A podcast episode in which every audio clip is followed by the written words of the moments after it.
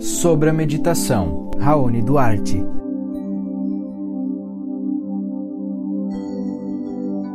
Presente na rotina de todo buscador espiritual, o tema de hoje será meditação. Segundo meu amigo Osho, são necessários apenas 48 minutos em estado meditativo para que se atinja a iluminação espiritual. Dizem que na época do irmão Gautama Siddhartha, o Buda, ele era o único ser iluminado no planeta. Hoje, quase 2500 anos depois, nos minutos finais, universalmente falando, do salto dimensional da nossa querida Mãe Terra, é óbvio que a situação é outra. Mas vamos lá. Qualquer trabalhador da luz já participou de sessões de meditação que duraram mais que 48 minutos. E, caso você não se sinta Deus, o todo, não está iluminado espiritualmente. Então, ou a métrica de Osho está incorreta, ou você ainda não está meditando. Mas antes de sentar na posição de lótus, fechar os olhos e fazer respirações profundas, vamos entender o que é, de fato, meditar. E meditar é algo muito simples, pois, na verdade, é fazer nada. Não caia na tentação da mente de achar que fazer nada é estar com o corpo físico parado. Não se engane ao achar que fazer nada é estar em silêncio. Você não é o seu corpo físico, ele é apenas a ferramenta que lhe foi concedida para transitar na terceira dimensão. Somos compostos por sete corpos que estão em diferentes dimensões.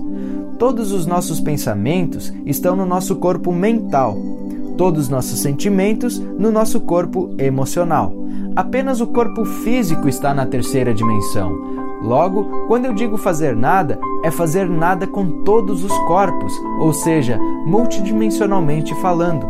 Nossa mente foi programada para não permitir que a consciência se expanda. Ela luta com todas as forças em prol da estagnação. E a explicação para isso é muito simples. Assim que você meditar, assumirá o controle da situação e a partir daí ela será forçada a abandonar o papel principal. E você acha que o ego aceitaria algo diferente do papel principal? A luta contra a mente é inevitável e conhecer o seu oponente, estudá-lo, um gesto de humildade. Seu objetivo é claro impedir sua evolução. Acontece que a mente te conhece como ninguém. Ela possui todas as informações da sua existência e jogará sujo em fidelidade à sua proposta. Assim que ela perceber sua intenção de meditar, mais do que depressa, buscará em seu banco de dados os últimos pensamentos nos quais você tem desprendido mais tempo. O raciocínio é simples. Ela jogará para você aquilo que tem a maior probabilidade de você se envolver. Uma vez envolvido, você vibrará novamente naquelas frequências que, com certeza, serão as provocadas a partir do medo e que se transformarão em algum tipo de sofrimento. Se você permitir que isso aconteça, terá caído na mente, pois, ao se envolver, abrirá mão de experienciar o próximo pensamento que ela iria lhe propor. Ao fazer isso, você perderá a oportunidade de expandir a sua consciência. A expansão de consciência se dá através da sabedoria, e a sabedoria vem da observação da mente. Quanto mais situações propostas pela mente você conseguir observar sem cair na armadilha do envolvimento, mais sua consciência será expandida, pois a cada situação observada, toda informação fica registrada em seus corpos. Mas aí é que tá, é chegado a hora de meditar. Assim que a mente mandar o pensamento número 1 um da playlist dos mais executados, você simplesmente fará o bom e velho nada. Não se envolva com a situação, apenas observe. E aquele pensamento, ao ser interpretado pelo cérebro, terá seu reflexo no corpo físico, fazendo com que o sentimento atrelado àquele pensamento seja novamente vivenciado. E você não fará nada em relação a isso, apenas observe. Você não é o seu corpo físico. Aquilo não está acontecendo com você. Não leve para o pessoal, apenas observe. Se você não cair na tentação de se envolver com aquele pensamento ou sentimento, parabéns, você passou da fase 1. Agora virá o segundo pensamento mais executado da semana. E o raciocínio será o mesmo. O que mudará é o nível do pensamento, sentimento que ele te trará. A cada pensamento sugerido que tiver como resposta a sua não ação, a mente irá se aprofundar ainda mais nos seus medos, nos seus traumas, nas suas sombras, e sua reação deverá ser sempre a mesma: faça nada. A mente trabalha a favor do ego. É ele quem emite opinião a todo tempo, é ele quem julga. Não importa o pensamento que venha, não importa o sentimento que lhe desperte, dê-se o direito de permanecer em silêncio. E não pense que será fácil. A mente tem acesso a simplesmente toda a informação da sua existência e, num momento de desespero, trará sentimentos oriundos de traumas de vidas passadas, fazendo com que você seja invadido por um sentimento que não consegue explicar, pois sua busca consciente se limita a essa encarnação. Mas nada disso importa, pois um sentimento só traz consequências a quem o sente. E nesse caso, você não é quem está sentindo, você é quem está observando tudo aquilo acontecer. E entenda, quando eu digo observar o sentimento, senti-lo, faz parte da observação, pois se você evitá-lo, se você negá-lo, quer dizer que você o teme. E se você o teme, é porque tem medo. E se tem medo, é porque está envolvido. Observar é sentir e não reagir, não julgar, apenas experienciar, sem envolvimento. O autoconhecimento é o passo 1 um da meditação. Apenas após conhecermos nossas crenças, apenas após encararmos de frente todas as origens de nossos medos, é que estamos prontos para voltarmos à nossa essência. Somente Deus, o Todo, existe e Ele se faz através de nós. Enquanto não se sentir Ele, não estará em seu estado natural. Logo, existirão pensamentos e sentimentos que precisam ser observados, ao invés de serem novamente vivenciados. Assim que você entender a ponto de praticar o perdão, você terá atingido um estado de consciência onde irá compreender que, na verdade, ela não é vilã da história, ela apenas está sendo conduzida pelo ego. Esse sim é o responsável por elaborar todos os programas que somos submetidos ao decorrer de toda a nossa existência. São encarnações e encarnações vivendo nos padrões impostos pelo ego.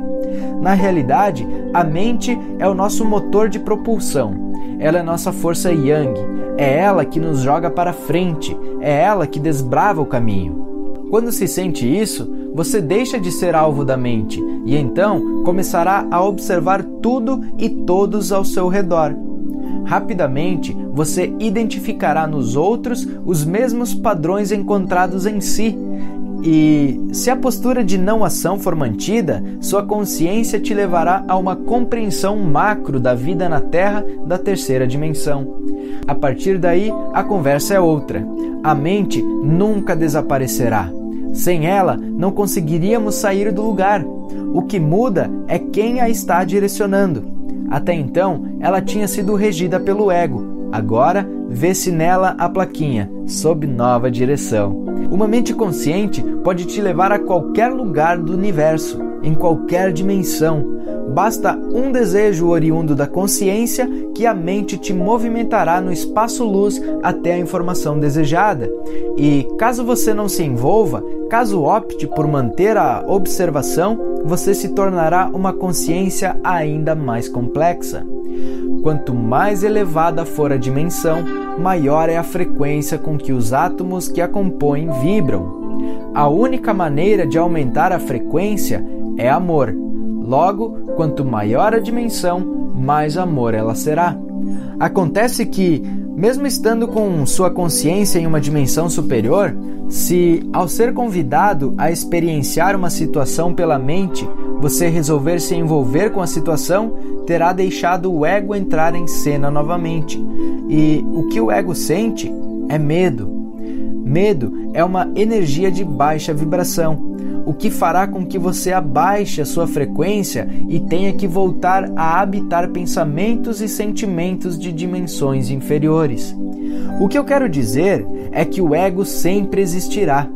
Ele é a razão do livre-arbítrio sempre será uma escolha sua apenas observar e compreender que tudo está perfeito, pois tudo que existe é Deus, o todo, e Ele é a perfeição ou optar pelo mundo de fantasias do ego, mantido pelo medo, e ficar vibrando em energias que trazem todo tipo de sofrimento. Ao praticar a meditação, ao permitir-se ser o observador, é inevitável que você atinja um patamar de consciência onde ocorra a unificação com o todo. E a unificação nada mais é do que o estado mais puro da observação, onde você assiste de camarote ele, o todo se fazer através de você. Nesse momento, o que você pensa é o que ele pensa. O que você sente é o que ele sente. Suas mãos são as mãos dele. A tão sonhada iluminação espiritual é atingida e se ganha a eternidade. O caminho de volta para casa é através da meditação. O autoconhecimento, o primeiro passo. É preciso que se encare de frente todos os traumas, todos os medos, pois são eles que nos impedem de crescer. Ao se ver de frente com um trauma, apenas o observe, pois o ato de observar carrega consigo o perdão quando se deixa um sentimento ruim passar sem se envolver com ele, sem vivenciá-lo novamente, você estará dizendo aquele sentimento que o perdoa, que está pronto para seguir adiante. Ao fazer isso, você estará sobrescrevendo em seu campo energético um sentimento ruim por um bom. Isso é evoluir. Não se esqueçam que, na realidade, quem existe é Deus, o Todo. Qualquer sofrimento que possamos ter, Qualquer trauma que carregamos são frutos de momentos de ignorância, onde todos os envolvidos se esqueceram de quem realmente são. E ao entrarem na onda do ego, agiram de forma contrária à essência da existência, negando o amor. Somente o amor existe e somente ele existirá. Se conheça, se entenda, se perdoe, perdoe a todos, porque no final, quando você acordar, tudo ficará bem. Busque conhecimento, emita amor, seja luz.